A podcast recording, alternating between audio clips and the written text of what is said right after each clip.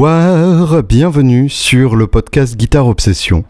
Ça faisait un moment que l'idée me trottait dans la tête, ça faisait même belle lurette je dirais, et euh, j'avais bien envie de partager avec vous cette passion qu'on a ensemble pour la guitare, pour le rock, pour euh, tout ce qui est de la belle musique, de, la musique qui nous fait euh, dresser les poils et euh, tendre l'oreille comme le petit chien devant le pavillon de la voix de son maître.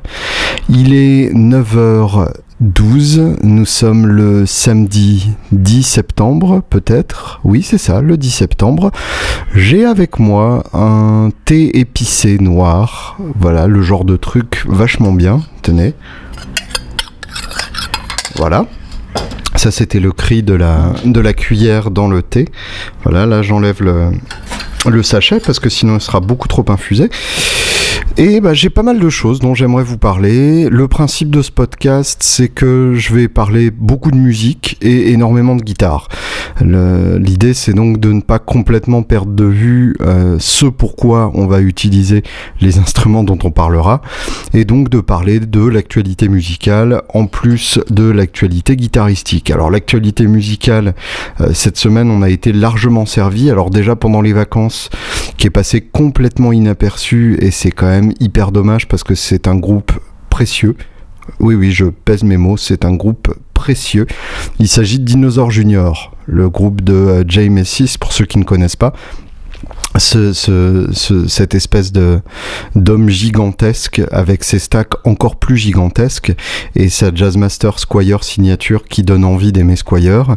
Et le nouvel album s'appelle Give a Glimpse of What You're Not.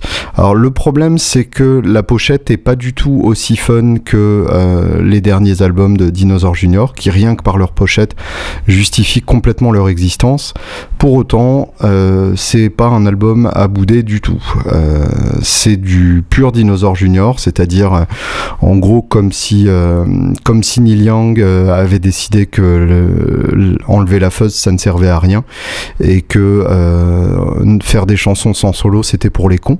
Donc en gros un, côté très mélancolique, très boisé et pourtant très rock et très agressif. Donc un mélange rare et une fois de plus précieux.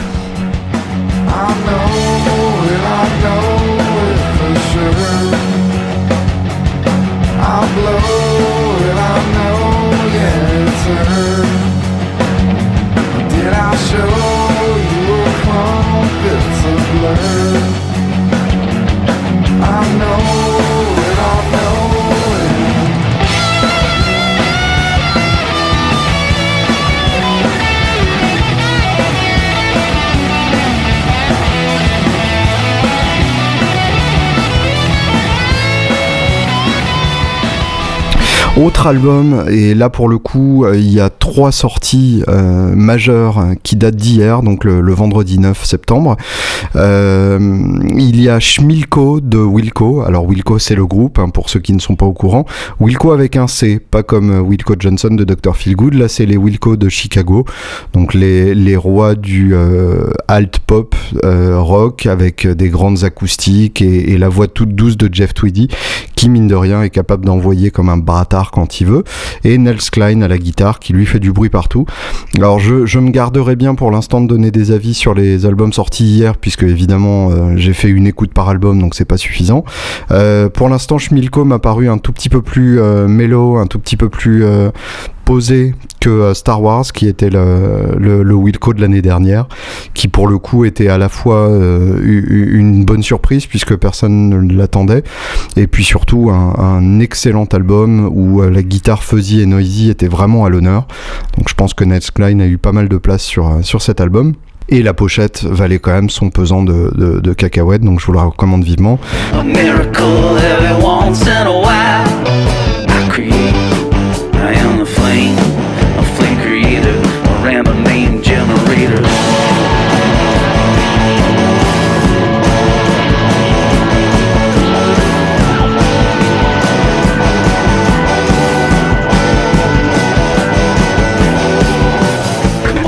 La pochette est tout aussi belle, donc le reste on va voir. Il y a Skeleton Tree de Nick Cave and the Bad Seeds.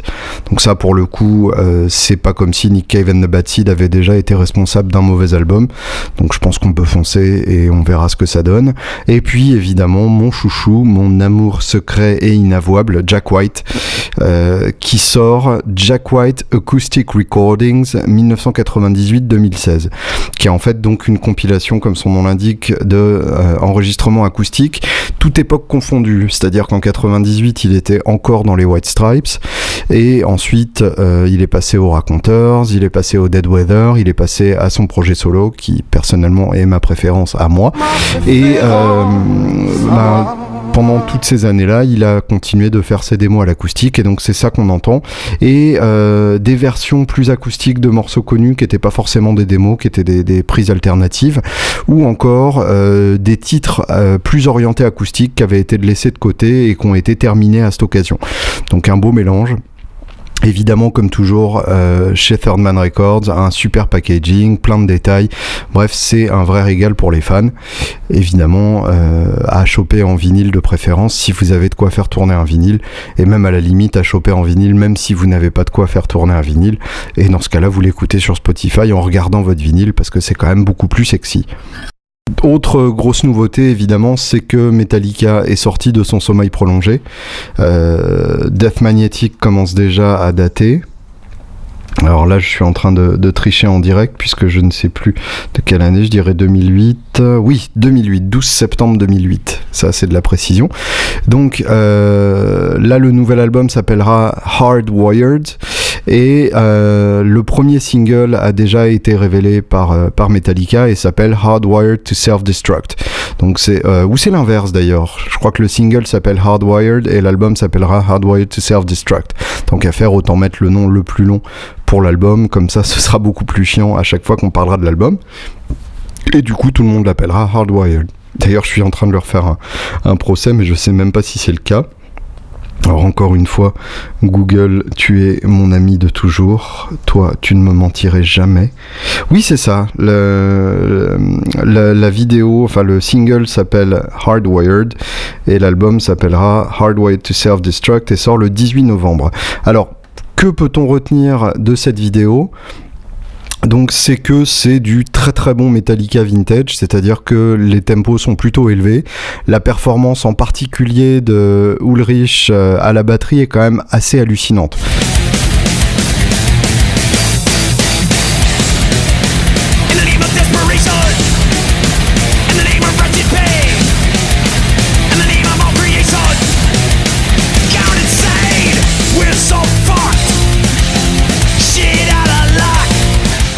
Longtemps qu'on l'avait pas entendu envoyer comme ça, ce qui prouve deux choses. Euh, d'une part que ceux qui disent toujours ouais Metallica c'est vachement bien, sauf Ulrich il est toujours à la masse, etc.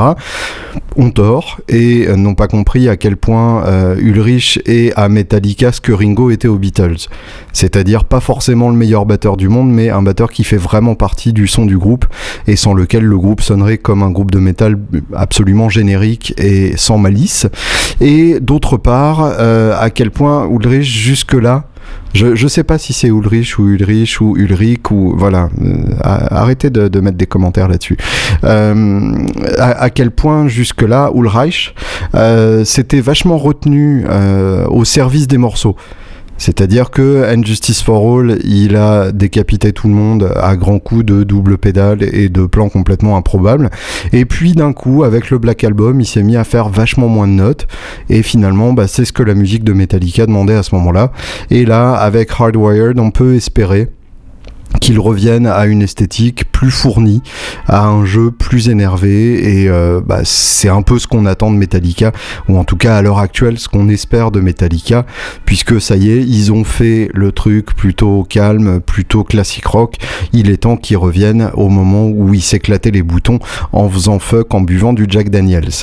Euh, non pas d'ailleurs que je fasse partie euh, de ces gens qui n'aiment pas les albums plus calmes de Metallica, je considère personnellement que l'Aude est euh, une de leurs euh, pièces maîtresses de leur discographie. Voilà, vous pouvez me détester, mais c'est sincèrement ce que je pense. un titre comme Ronnie ou même bêtement les, deux titres d'ouverture, c'est vraiment des putain de titres et même Reload, il y a encore des très très belles choses. Je vous recommande vivement l'écoute de Low Man's Lyric, euh, qui est vraiment un titre de, country irlandaise qu'on n'attendrait pas du tout de la part de Metallica et pourtant ça marche.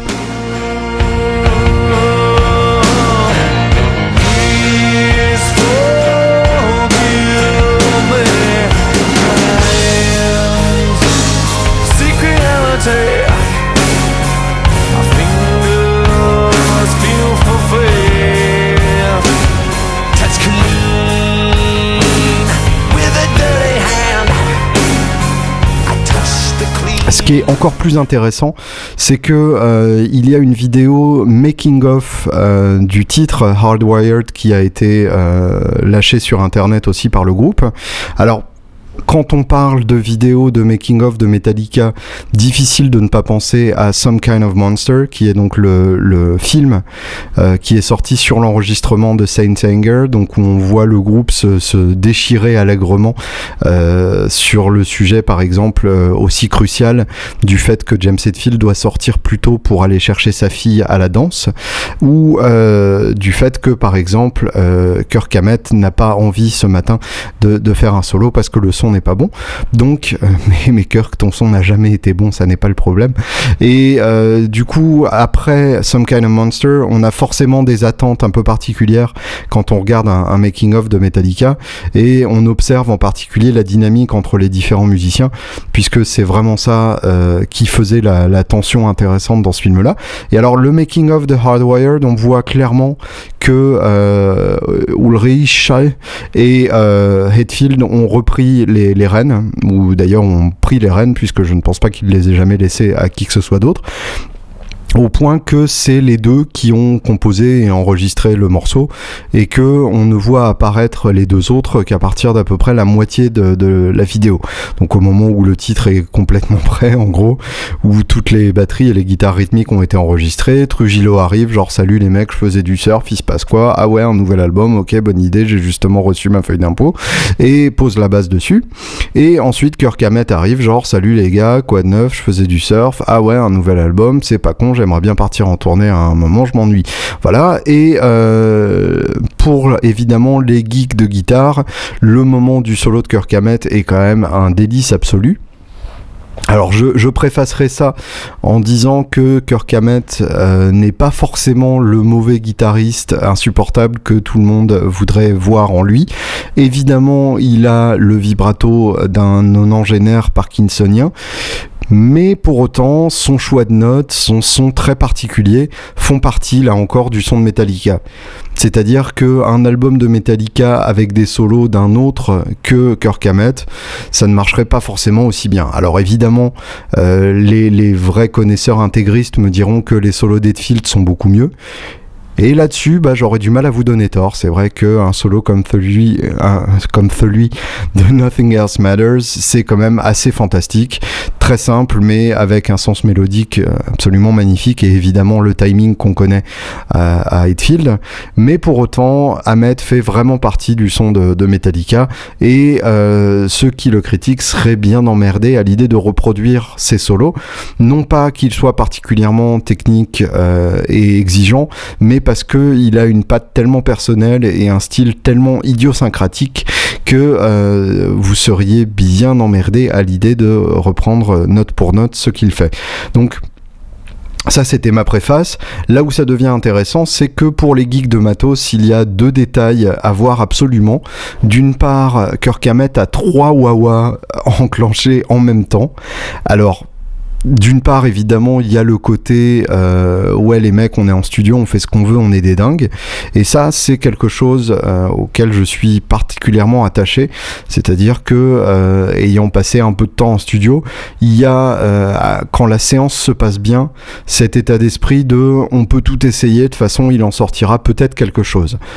Je me souviens en particulier de séances avec, avec Arnaud Santamaria où on a essayé des combinaisons complètement improbables d'instruments de pédales, etc. pour finalement garder trois notes sur l'album fini. Sauf que ces trois notes-là donnent une, une, vraie ouverture et une vraie personnalité à la piste. Donc là, on peut imaginer que l'idée des trois wah est venue après quelques essais infructueux avec une wah ou deux Wawa, ou quatre d'ailleurs, euh, on ne sait pas dans quel sens ça s'est fait, mais en tout cas c'est pas complètement débile et c'est pas que de la frime et c'est pas que un, un, un Hein, par exemple. C'est pas ça. C'est pas du tout ça, et c'est pas non plus ça.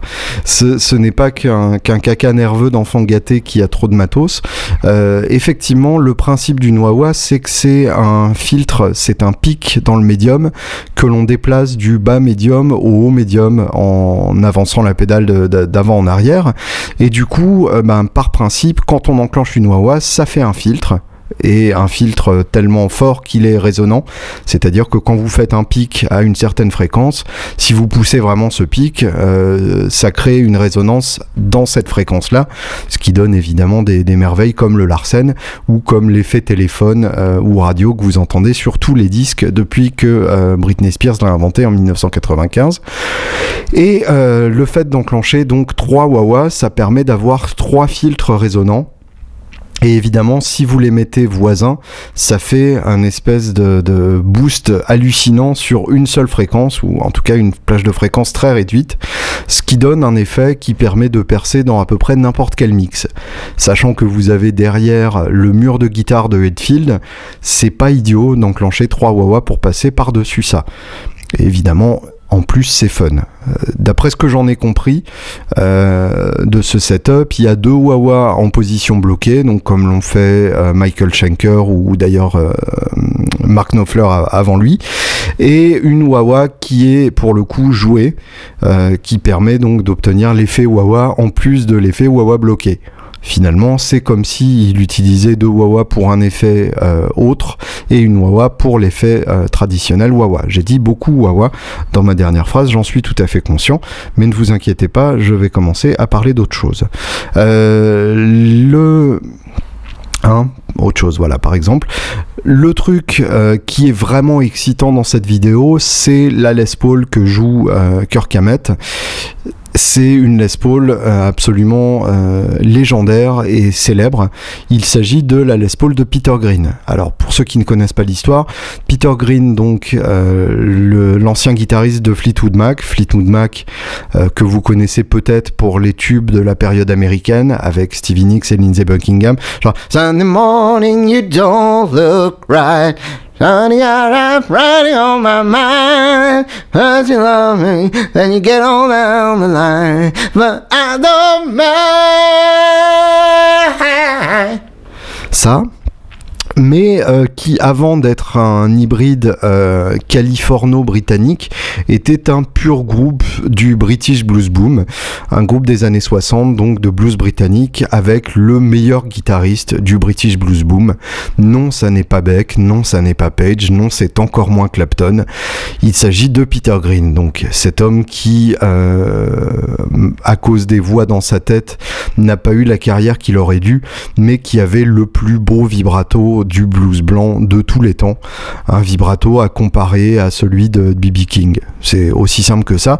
Et donc, il a fait euh, une grande partie de, ses premières années sur une Les Paul Sunburst, donc une standard euh, qui doit dater, il me semble, de 59, donc qui est vraiment l'année légendaire. En gros, la Les Paul Sunburst standard, c'est 58, 59, 60, donc produite trois années seulement. Et euh, parmi ces trois années, donc la 59 est vraiment le millésime légendaire. Euh, ne serait-ce que parce que c'est en 59 qu'on a commencé à avoir des vraies belles tables tigrées, ce qui était beaucoup plus rare en 58. Et puis euh, surtout en 59, c'est ce profil de manche absolument idéal entre le gros manche de 58 et le manche ultra fin de 60. Donc la 59 de, Peter Green, qui est en plus une, une 59 célèbre parce que le micro grave est hors phase avec le micro aigu. Quand on écoute les deux micros séparés, ça n'a absolument aucune incidence, mais quand les deux micros sont euh, enclenchés ensemble, on a cet effet hors face qui du coup creuse énormément le son et donne un son un peu claquant, un peu canard malade, assez fin mais qui, quand on le met à travers un ampli euh, bien couillu et poussé à fond, donne un espèce de son vocal absolument sublime qu'on peut entendre sur les titres de Fleetwood Mac de l'époque.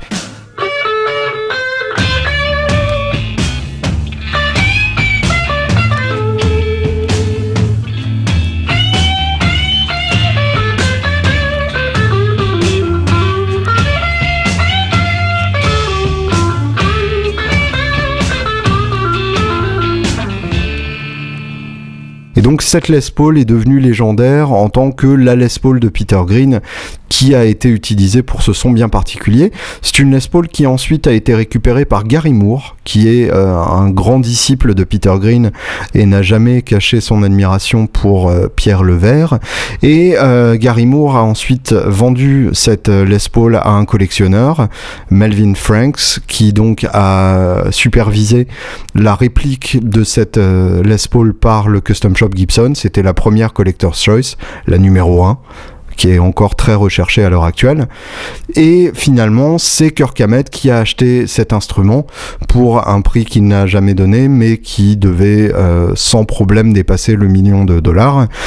De toute façon, ce genre de guitare, à partir du moment où c'est complètement unique, où c'est une guitare qu'on a vue pendant des années entre les mains de deux très grands guitaristes et dans tous les magazines de guitare possibles et imaginables, c'est une guitare qui n'a pas de prix. Sachant que de toute façon, une Les Paul Sunburst de 59, même si c'était pas celle-là, vaudrait entre 300 et 500 000 dollars. Donc finalement, plus d'un million pour celle-là, c'est quasiment une affaire. Et donc on voit dans euh, la vidéo du making of de Hardwired cette guitare entre les mains boudinées de Kirk. Et euh, personnellement, je trouve que ça fait vraiment plaisir. Alors permettez-moi de me justifier avant que vous arriviez avec vos pics et vos torches à me dire ouais mais de toute façon Kirk Hammett euh, il joue pas assez bien pour mériter cette guitare nanana nanana nanana. Alors certes Kirk Hammett n'est pas Peter Green, je ne suis pas euh, sourd et aveugle à ce point-là.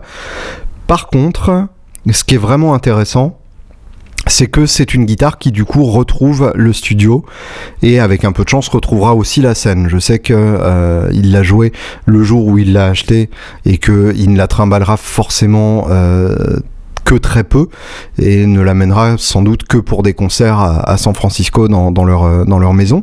Mais euh, c'est une guitare qui en tout cas fait de la musique. Et ça pour le coup c'est très émouvant puisque euh, le fait que cette guitare-là, après ces deux illustres guitaristes possesseurs, s'en soit allé à un collectionneur qui forcément n'était pas un artiste créateur, ça fait un certain pincement au cœur quand on sait toutes les belles notes que cette guitare a eu l'occasion de voir passer. Et donc donc le fait de la revoir dans un studio entre les mains d'un musicien qui est quand même parmi les dix guitaristes les plus connus du monde entier, c'est quand même quelque chose de très émouvant et ça prouve bien que certains bouts de bois ont des vraies histoires à raconter pendant plusieurs décennies.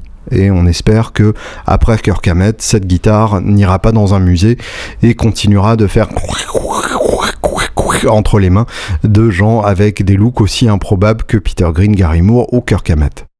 Tant qu'on y est à parler instruments, eh bien, il y a deux nouveautés intéressantes qui ont été révélées pendant les dernières semaines.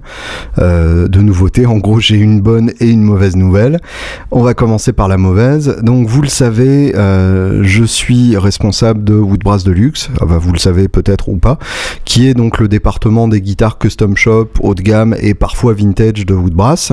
Et en tant que tel, je suis euh, entouré tous les jours de créations magnifiques du custom shop Et je dois dire que jusque-là, le Custom Shop Gibson a été largement épargné par le côté euh, on va essayer des trucs et on verra bien ce qui marche, qui touche le reste de la gamme chez Gibson. Donc euh, je veux bien sûr parler de l'arrivée de la gamme Gibson 2017. Évidemment, les custom shops ne sont pas concernés, encore une fois, puisque euh, finalement les custom shops ont changé une bonne fois pour toutes en 2015 avec l'introduction des trous historiques, ce qui était en soi une excellente idée puisque c'est vraiment les, les Les Paul les plus fidèles aux anciens modèles que Gibson a fait jusque-là. Mais à part ça et à part quelques éditions limitées qui de toute façon sont pour la plupart des bursts sur le modèle des 58, 59 ou 60, il n'y a pas eu de, de grands bouleversements et on sera encore épargné cette année. Mais par contre, la série Nashville, c'est carrément la fête du slip dans tous les sens. Alors, pour préfacer ça, euh, oui, je préface beaucoup mes, mes propres propos, je suis un, grand préfaceur. Euh, pour préfacer ça, je voulais quand même revenir sur l'idée d'une euh, Gibson à pas cher, entre guillemets, hein, pas cher évidemment. On parle quand même de guitare entre 700 et 2000 euros, donc ça fait quand même déjà un, budget bouffe pour 3 ou 4 mois pour la plupart d'entre nous.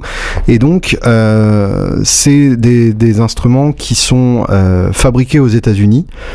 Et forcément, quand on connaît le prix de la main-d'œuvre états-unienne, quand on connaît euh, le mode de fonctionnement de, Gibson, qui est une très grande entreprise, donc avec plein d'intermédiaires à payer dans tous les sens, c'est pas surprenant que les guitares de la gamme standard Nashville ne soient pas fantastiques. Et je dirais même que euh, une bonne Les Paul, de toute façon, c'est une Les Paul chère, en ça que ça n'a jamais été un instrument bon marché. Euh, même dans les années 50, euh, alors les gens disaient ouais mais elle valait 300 dollars. Alors oui, c'est 300 dollars de l'époque, euh, ce qui représentait 3 ou 4 mois de, de salaire d'un ouvrier. Et du coup, forcément c'était déjà des guitares de luxe et ça représentait déjà euh, le très haut de gamme pour la plupart des musiciens qui les jouaient et pour qui ça représentait l'accès à un statut musicien particulier. Je vous rappelle que c'était l'époque où en gros on avait une guitare et quand on avait plus d'argent on achetait une autre guitare qu'on échangeait euh, avec sa guitare précédente puisque c'était juste l'idée d'avoir l'arme ultime et euh, de la garder.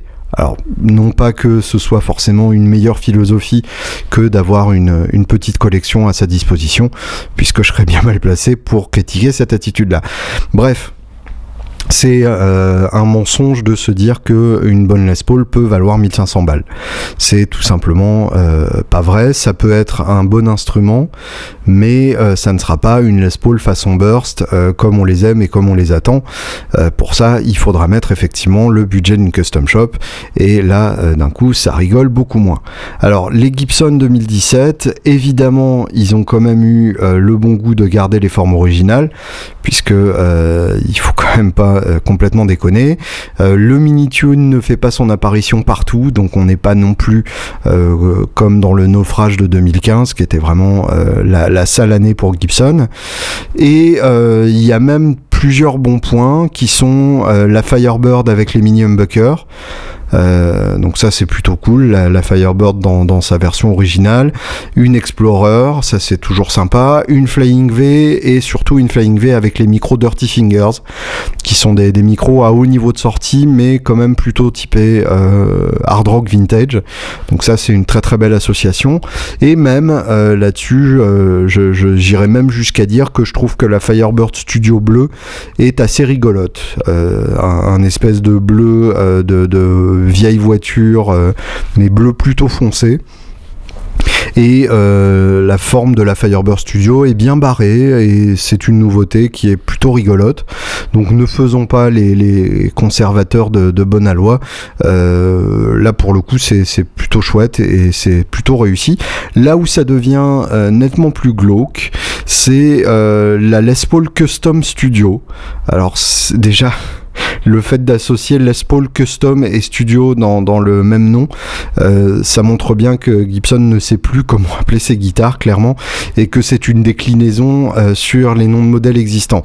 C'est-à-dire qu'on attend avec impatience la Les Paul classique traditionnelle standard, Limited 2017. Et euh, en l'occurrence, la Custom Studio, bah, c'est une guitare qui ressemble énormément au Solid Body Taylor. Oui, Taylor a fait des solid body et d'ailleurs ça leur a vachement réussi au point que au bout de trois ans ils ont arrêté de les faire. Donc euh, on souhaite à peu près le même destin à la Les Paul Custom Studio qui est euh, une anomalie, mais même pas dans le bon sens du terme, donc tant pis.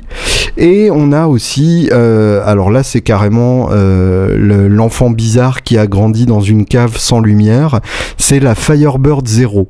Je, vous encourage vivement à regarder ça et, à vous crever les yeux ensuite. c'est une forme qui n'est vraiment pas heureuse du tout et dont on espère vivement que Gibson la, la, laissera couler et la laissera rejoindre les expérimentations ratées de Norlin dans les années 70 en espérant que justement ça ne continue pas comme ça puisqu'après les années 70 il y a je vous rappelle les années 80 et donc si on est euh, dans un deuxième âge glaciaire de la guitare électrique, je peux vous dire qu'on n'est pas au bout de nos surprises. Et euh, c'est le moment de racheter des racks à pas cher pour spéculer ensuite sur un JMP1 qui vaudra alors 3500 euros puisque la réédition que Marshall aura sortie en 2018 ne sera pas du tout à la hauteur du modèle d'époque. Euh, ne venez pas vous plaindre si c'est pas vrai. En tout cas, si c'est vrai, je vous l'aurais dit avant tout le monde. Euh, grosse nouveauté aussi sur les Gibson 2017 et là on est carrément dans le côté euh, dans le côté mystique de Gibson, c'est-à-dire qu'on ne comprend pas pourquoi ils ont fait ça.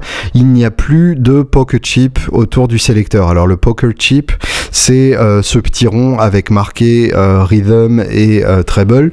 donc le, le, petit rond qui a toujours entouré les, les bouton de sélecteur de Gibson que toutes les autres marques ont allègrement copié parce qu'elles ont trouvé que c'était très joli. Et Gibson a dit ah oui mais euh, finalement on s'en fout. Et euh, on, pris l'exemple de PRS qui n'a jamais mis de, pocket chip et du coup les PRS sont moches à cause de ça. Voilà donc c'est raté, tant pis, bravo Gibson.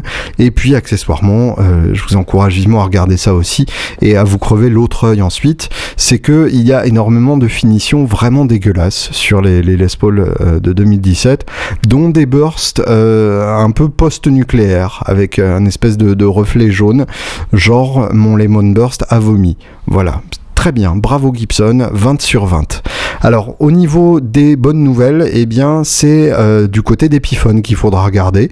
Et oui, euh, la, marque fille ou la sous-marque entre grosses guillemets devient plus intéressante que Gibson en gros, je dirais que, que, les extrêmes sont intéressants. Euh, ne, ne, prenez surtout pas ça pour euh, la prochaine élection, mais euh, en tout cas dans votre choix de guitare, le custom shop Gibson est passionnant et Epiphone est passionnant aussi. Et là, en l'occurrence, donc, c'est une signature de mon guitariste préféré, Joe Bonamassa. Alors, laissez-moi préfacer ça en, donnant un avis euh, éclairé et tout à fait euh, magnanime sur Joe Bonamassa. Oui, je suis, je suis magnanime, je sais, on me le dit souvent. Euh, Joe Bonamassa n'est pas un mauvais guitariste, ce serait très difficile de, l'argumenter. Il a une technique absolument stellaire, il a un son sublime, au point que il a à peu près suffisamment de matos signature pour remplir un magasin entier avec que du matos qui porterait son nom. Et euh, il a évidemment un sens du solo bien tourné et de la mélodie bien trouvée qui euh, rivalise avec les, plus grands du, du blues rock traditionnel. Mais le problème, c'est que d'une part, Joe Bonamassa pense qu'il est un chanteur et bah ça c'est manifestement pas le cas.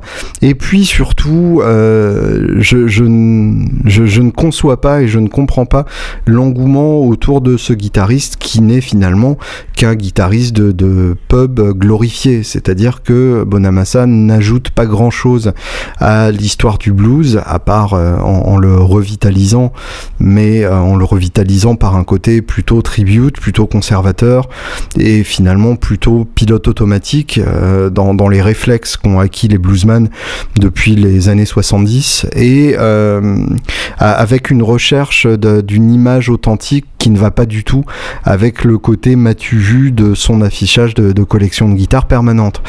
Euh, je sais évidemment que c'est une cible privilégiée de tous les détesteurs et autres trolls, et je suis désolé de me joindre à, cette meute de loups hurlant, mais c'est vrai que je, ne vois pas vraiment la place que Bonamassa laissera dans, l'histoire du blues. Cela dit, euh, je suis pas loin de penser ça de Stevie Ray donc c'est vous dire à quel point je peux être con. En tout cas, euh, le fait est que le matos signé Bonamassa est en général du très beau matos tenté si bien que finalement j'ai tendance à penser qu'on a à peu près des conceptions similaires en termes de grains sonores. Alors là en l'occurrence la grosse nouveauté qu'il a annoncé en plein milieu de l'été, il s'agit de euh, la Bonamassa Firebird 1 Treasure. Alors je euh, décortique ça. Treasure, donc c'est euh, le surnom affectueux qu'il donne à sa Firebird 1 de 1963. Et la Firebird 1, c'est un animal un peu particulier. Alors la Firebird, déjà tout le monde voit à peu près à quoi ça ressemble, sachant que à l'époque la Firebird avec sa forme classique, donc qu'on appelle reverse, n'a été fabriquée que très peu de temps temps puisque dès 65, euh, Gibson change la forme et l'appelle non-reverse, suite à une menace de procès de, Fender, qui trouvait que euh, la reverse ressemblait beaucoup trop à la Strat, qui était encore jeune à l'époque, mais euh, du coup, ils ont sorti la non-reverse, qui pour le coup ressemble vraiment à la Strat. Bravo, c'est bien joué Gibson, une fois de plus. Et donc, la, Firebird d'époque est, une vraie rareté, et à plus forte raison, la Firebird 1, puisque c'est le modèle qui était conçu pour les débutants à l'époque et dont personne ne voulait évidemment. Euh, il y, a, plusieurs modèles, donc il y, a la Firebird 3, la Firebird 5 et la Firebird 7. La, 7 étant la plus décorée, donc avec les trois mini humbuckers dorés et euh, le, vibrato lyre. Mais la plus excitante évidemment, c'est la Firebird 1. Vous connaissez mon goût pour les guitares à un micro, qui elle pour le coup est un peu la SG Junior de la Firebird, c'est-à-dire qu'on a des repères en dot euh, sur le manche et on a un seul mini humbucker avec un chevalet wraparound. Donc vraiment genre plus simple et plus efficace tu meurs. Bonamassa a souvent été vu avec une Firebird 1 Sunburst, ce qui est plus ou moins une référence directe à Clapton qui à l'époque de Cream avait cette guitare là pour le slide et Gary Moore aussi ensuite qui a choisi une Firebird 1 pour le slide probablement lui, Gary Moore, euh, soit en référence à Clapton, soit aussi en référence à Johnny Winter, qui a toujours préféré la Firebird pour le slide. Bon, lui, c'était pas une 1, mais ça compte quand même vachement. J'en arrive donc à la Epiphone Bonamassa Firebird 1 Treasure Firebird One pour euh, ceux qui aiment bien euh, les avions du président des États-Unis. Donc il s'agit de la première Firebird One made in Epiphone, ce qui est vraiment une très très bonne nouvelle puisque avant ça pour trouver une Firebird One il fallait soit euh, faire le tour des pawn shops de Reno dans l'espoir d'en trouver une dans un état mint à 60 dollars, ce qui évidemment n'existe plus depuis belle lurette, ça fait déjà deux fois que je dis belle lurette dans cet épisode et euh, c'est quand même une chose rare et précieuse. Soit euh, la commander au custom shop et dans ce cas-là évidemment c'est le prix du custom shop. Gros avantage évidemment c'est qu'on peut à ce moment-là choisir la couleur et choisir une custom color qui a existé à trois exemplaires à l'époque, mais ça c'est une autre histoire. Donc euh, la Firebird One de chez Epiphone qui est une réplique de la 63 de Bonamassa avec le wraparound, le, le chevalet donc en une seule pièce. Le micro mini humbucker unique, donc vraiment ils n'ont rien merdé. Euh, tout est comme ça devrait être. Ils n'ont pas rajouté un truc improbable à un endroit qui gâcherait complètement notre plaisir. Là, pour le coup, on a envie de se rouler dedans. En plus, pour ne rien gâcher, elle existe en deux couleurs. Sunburst pour ceux qui sont un peu frileux, ou Gold pour ceux qui assument carrément leur côté. De toute façon, c'est une Firebird. Regarde à quel point on va me voir sur scène avec ça. Et euh, la seule mauvaise nouvelle dans tout ça, c'est que c'est une édition limitée. Donc, on imagine que euh, il y en aura pas pour tout le monde. Euh, je sais pas si, j'ai pas vérifié si le nom nombre d'exemplaires avait été annoncé déjà ou pas, mais en tout cas c'est certainement un modèle qui ne restera pas en magasin très très longtemps. En tout cas un truc à essayer. Euh, évidemment je me suis fait une petite crise de gaz là-dessus. Je me suis dit mais enfin c'est fait pour moi de toute façon les guitares à micro j'adore, la Firebird c'est joli, en plus ça m'irait bien au teint etc. Bon et puis finalement j'ai regardé ma Collins qui dormait dans un coin de la pièce et je me suis dit que euh, finalement je pourrais très bien me passer de celle-là. Cela dit, au moment où je recevrai euh, la, Firebird 1 Bonamassa au magasin, il n'est pas impossible que je craque euh, une bonne fois pour toutes dans l'abandon du moment de l'avoir en main finalement. Alors au moment de concevoir ce podcast, euh, j'ai demandé un peu l'avis des, gens qui m'entourent et euh, ils m'ont tous dit qu'ils voulaient euh, découvrir de la musique en l'écoutant et du coup je me suis dit que je pouvais faire une sorte de rubrique genre l'album du mois euh, ou l'album de la semaine d'ailleurs en fonction de si ce podcast est, mensuel ou hebdomadaire. Pour l'instant, il sera mensuel, ne, vous excitez pas, mais il n'est pas impossible qu'il devienne euh, plus souvent euh, écoutable à partir du moment où vous le solliciterez. Donc c'est à vous de jouer. Et donc l'album de ce podcast, pour, pour commencer cette série, j'ai choisi un album récent, mais ça n'est pas obligatoire. C'est-à-dire que l'album du mois ou de la semaine ou, de l'année, si s'il y a une année où je ne fais qu'un podcast. Euh, l'album de l'année, donc, euh, peut-être un vieil album que j'ai envie de vous faire redécouvrir, peut-être un album qui vient de sortir, euh, sur lequel j'ai envie d'attirer votre attention. Bref, c'est juste un album dont j'ai envie de vous parler et que j'ai envie de vous faire découvrir. Alors, pour l'album donc de ce podcast, j'ai choisi Beyoncé, et oui, euh, Lemonade, qui est sorti en avril 2016. Euh, ça peut paraître un choix un peu surprenant euh, pour ceux qui ne me connaissent pas bien, mais finalement, Beyoncé est quand même une des plus grosses artistes de la pop musique à l'heure actuelle, et il est donc difficile de faire comme si elle n'existait pas. Et autant vous dire que pour moi, elle n'a rien de comparable à toutes les autres stars de la pop manufacturée et en tout cas, avec cet album, elle prouve définitivement que c'est une vraie artiste avec un vrai propos. Et donc ça n'est pas uniquement de la provocation euh, gratuite et de l'appel au troll que de choisir Lemonade de Beyoncé comme premier album du mois, euh, de la semaine, de l'année sur ce podcast. Alors je m'explique. Le principe de cet album, donc, c'est que c'est un concept album, ce qui déjà en, alors comment définir le, style de, de Beyoncé Là, c'est là que ça devient rigolo pop, RB, euh, hip-hop, euh, néo-folk, euh, blues. Bref, il y a un peu de tout ça, mais en tout cas, c'est un, domaine de, la pop grand public, entre guillemets, où le concept album se fait très rare, puisque c'est un domaine dans lequel le single est roi, et même, je dirais carrément, le clip est roi. Donc là, pour le coup, c'est un contre-pied très bienvenu de la part de, de Beyoncé. Et le titre, donc Lemonade, vient euh, d'une expression euh, américaine When life gives you lemons, make lemonade. Donc euh, un, lemon en, américain, c'est un truc tout pourri qu'on vous a refilé. Donc par exemple, il y a, ce qu'on appelle la lemon law, qui est la loi sur les voitures pourries qu'on s'est fait refiler. Donc se, faire refiler un lemon, c'est vraiment un truc pourri. Hein. C'est aussi un citron évidemment, mais en français, quand on dit tu t'es fait refiler un citron, les gens vous regardent un peu bizarrement, comme si vous veniez de sortir d'un institut dont on n'aurait jamais dû vous relâcher.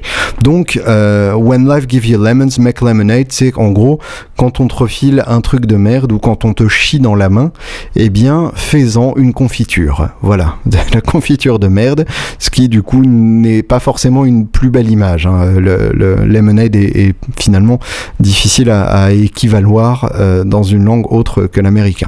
En d'autres termes, faire contre mauvaise fortune bon gré. Et là, pour le coup, on trouve une expression parfaitement équivalente.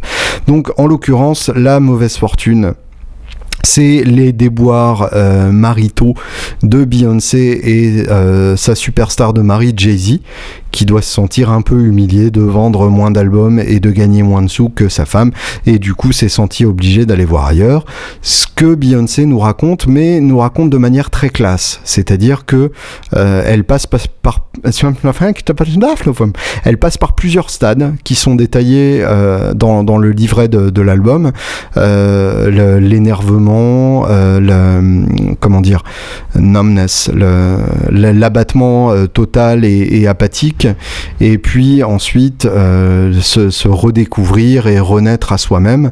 Euh, et, d'ailleurs, euh, il y, a un truc très chouette sur cet album, c'est que le stade de l'accusation dure finalement assez peu de temps et c'est plutôt une excuse pour se redécouvrir et réexplorer à la fois ce qu'elle est, d'où elle vient et, sa, sa, vraie âme. Et je sais que j'utilise des grands mots, mais on sent vraiment ça dans, Lemonade. Donc les Lemons, c'est ses déboires maritaux, et la Lemonade, ben, c'est cet album finalement, né de la douleur, comme la plupart des, très bons albums.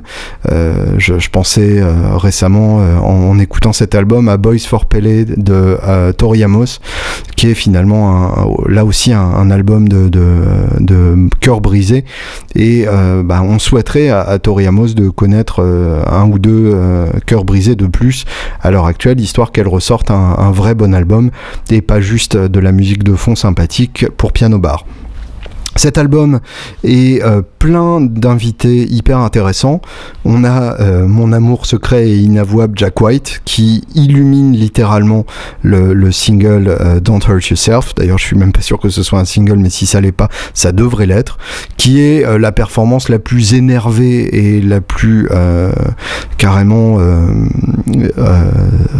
hein Ouais, c'est ça, c'est la, plus euh, vraiment euh, la, la, plus sauvage de, de Beyoncé au chant et euh, carrément à côté de Beyoncé, Jack White a l'air d'un gentil agneau qui lui donne la réplique.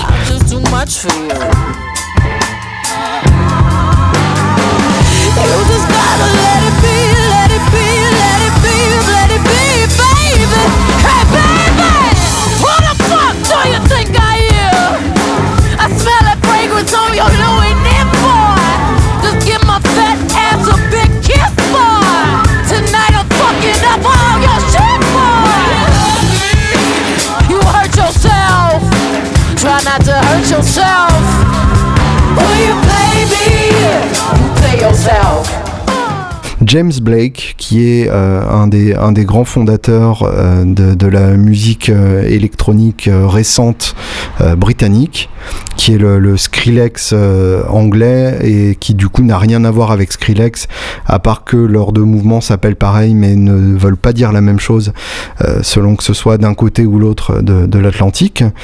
Et, et Kendrick Lamar, qui vient poser gentiment là-dessus et qui s'en sort magnifiquement bien. Et puis un invité avec lequel euh, les auditeurs geeks de guitare seront beaucoup plus familiers, c'est bien sûr Marcus Miller, qui vient poser des basses et euh, qui se mêle parfaitement bien à cet univers. Euh, et finalement, la vraie star, ça reste toujours Beyoncé. Et je ne pense pas que ce soit uniquement dû à un choix artistique de l'album, c'est juste qu'elle est carrément survoltée sur cet album et qu'elle se transcende complètement, quel que soit le titre. Pour les fans de classique rock, on retrouve des, des clins d'œil hyper sympas. On a un sample de When the Breaks de Led Zepp, qui est probablement l'un des, titres les plus samplés du monde sur Don't Hurt Yourself. On a un sample de Walk On By de Isaac Hayes, euh, qui est euh, un, grand grand classique et que je vous recommande vivement d'écouter. C'est un titre de 15 minutes avec des arrangements de cordes absolument vertigineux, comme les, quelques albums de, Isaac Hayes à, à, la grande époque de la Stax. Et le plus beau, c'est qu'on retrouve ces influences-là dans la musique. C'est-à-dire que ça va bien au-delà de ce qu'on peut imaginer de la pop RB actuelle. C'est finalement un vrai album de blues. Alors, sortez euh, vos torches et vos pics acérés et vos fourches de fermier et venez euh, prendre mon château. Je l'ai dit, Lemonade, c'est l'album de blues de 2016. Alors évidemment, euh, si, si vous pensez que le blues c'est... Euh, chanté euh, en s'appelant Eric Clapton et assis dans une chaise bien confortable de son immeuble de la 48e rue qui donne sur Manhattan, eh bien évidemment ça n'est pas exactement la même chose. C'est-à-dire que Lemonade c'est un vrai album de souffrance blues et euh, de rédemption blues. On, on, trouve vraiment ce côté genre la musique qui sert à faire du bien, qui sert à euh, se sortir de, de, sa torpeur quotidienne et euh, cette énergie absolument sublime que l'on ne trouve que dans les très bons albums de blues.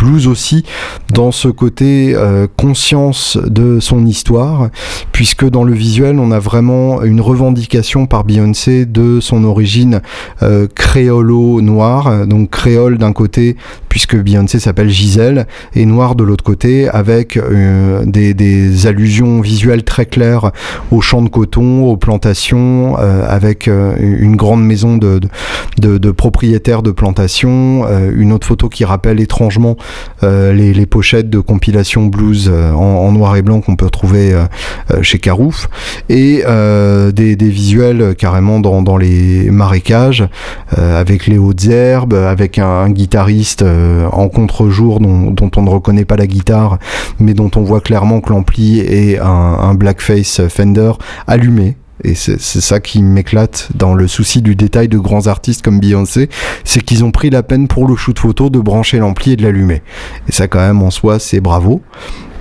Et donc pour moi c'est vraiment un, album de, blues euh, à la 2016, c'est-à-dire très actuel, euh, sans nostalgie particulière, à part bien placé et exploité euh, en tant que référence claire, puisqu'on a quand même des, enregistrements euh, des, Lomax, donc John Lomax, le père, et Alan Lomax, le fils, qui sont vraiment les, deux personnes qui ont documenté euh, tout le, blues du Delta et qui en ont fait un, style qu'on connaît encore à l'heure actuelle. Sans eux, ce style aurait forcément disparu à un moment, ou en tout cas, on n'en aurait pas autant de traces à l'heure actuelle. Et donc, on a, on a ce côté, je reconnais mes racines, et en même temps, j'ai décidé que c'était pas comme ça que ça allait se faire, tout en gardant l'essence de ce style-là. Donc, si vous voulez la lettre, il faut écouter Joe Bonamassa, qui a sorti un album avec une main en noir et blanc, genre Je suis noir et j'ai connu l'esclavage. Si vous voulez l'esprit, il faut écouter Lemonade de Beyoncé. Et oui, j'ai opposé Bonamassa et Beyoncé. Il n'y a que sur le podcast Guitare Obsession que vous pourrez écouter ça. Pour terminer, j'ai décidé de vous raconter une petite histoire qui sera euh, une sorte de parabole à méditer d'ici au prochain épisode. Et euh, j'espère que vous en tirerez de la graine, ou en tout cas de toute façon, sinon vous pouvez dès maintenant arrêter d'écouter ce podcast et écouter directement l'album de Beyoncé en question. Ça n'est pas une obsession, c'est vraiment un très bon album. L'histoire de la semaine se passe il y a une quinzaine d'années à une époque où Pigalle était encore un endroit fréquentable et sympathique, euh, peut-être même plus une vingtaine d'années. Hein, je commence à, avoir l'âge où je me dis que ça fait une quinzaine d'années et où c'était en fait une vingtaine d'années. À cette époque-là, le magasin Effect Center était dans la rue des Martyrs, euh, donc une petite rue qui remonte tout au bout de la rue Victor Massé. Et euh, Effect Center, c'était un petit magasin qui ressemblait vraiment à pas grand-chose, très concentré sur quelques quelques centimètres carrés, quelques centimètres carrés qui abritaient tout ce qui se faisait de mieux comme pédale à l'heure actuelle alors c'était dans les années 90, donc vous pouviez acheter une Expandora neuve et euh, trouver que c'était vachement bien parce que Billy Gibbons l'utilisait déjà. Et euh, c'est aussi d'ailleurs l'endroit où j'ai rencontré euh, Ron Tal pour la première fois. Donc c'est un endroit un peu spécial à ma mémoire et un endroit où j'allais faire chier les vendeurs très régulièrement le samedi puisque je n'avais pas cours le samedi quand j'étais enfant. C'était quand même la belle époque. Et donc, J'y étais avec euh, mon ami Thomas, qui était euh, le batteur et chanteur de Stinky Winky, mon groupe de l'époque. Euh, d'ailleurs, à l'époque, on n'avait même pas encore monté Stinky Winky. On était juste deux branleurs qui aimaient la guitare et qui avaient suffisamment bonnes notes pour se permettre de passer leur samedi à Pigalle au lieu de bosser pour les devoirs du lundi. Et donc, Thomas voulait s'acheter un rack de, de préampli. Bah oui, c'est à la mode à l'époque, c'est-à-dire que euh, on avait déjà euh, du super matos, mais on ne s'en rendait pas compte. Moi, j'avais un, LC15 de l'année, et pourtant, euh, je rêvais quand même de JMP1, puis de Pod ensuite, qui est sorti très peu de temps après. D'ailleurs, j'ai échangé mon JMP1 contre un Pod, c'est vous dire à quel point je m'y connaissais déjà vachement en son. Et donc, nous, voulions comparer les, racks de Rocktron à l'époque. Alors là, je vous vois déjà en train de, vous gratter nerveusement le bras, genre, mais il est sérieux là, il jouait sur du Rocktron. Alors oui, euh, effectivement, euh, moi j'ai jamais eu la chance d'avoir un Rocktron puisque j'avais pas les moyens, mais euh, c'était vraiment le top et tout le monde voulait ça. Et donc il y avait deux modèles qu'on voulait écouter en particulier.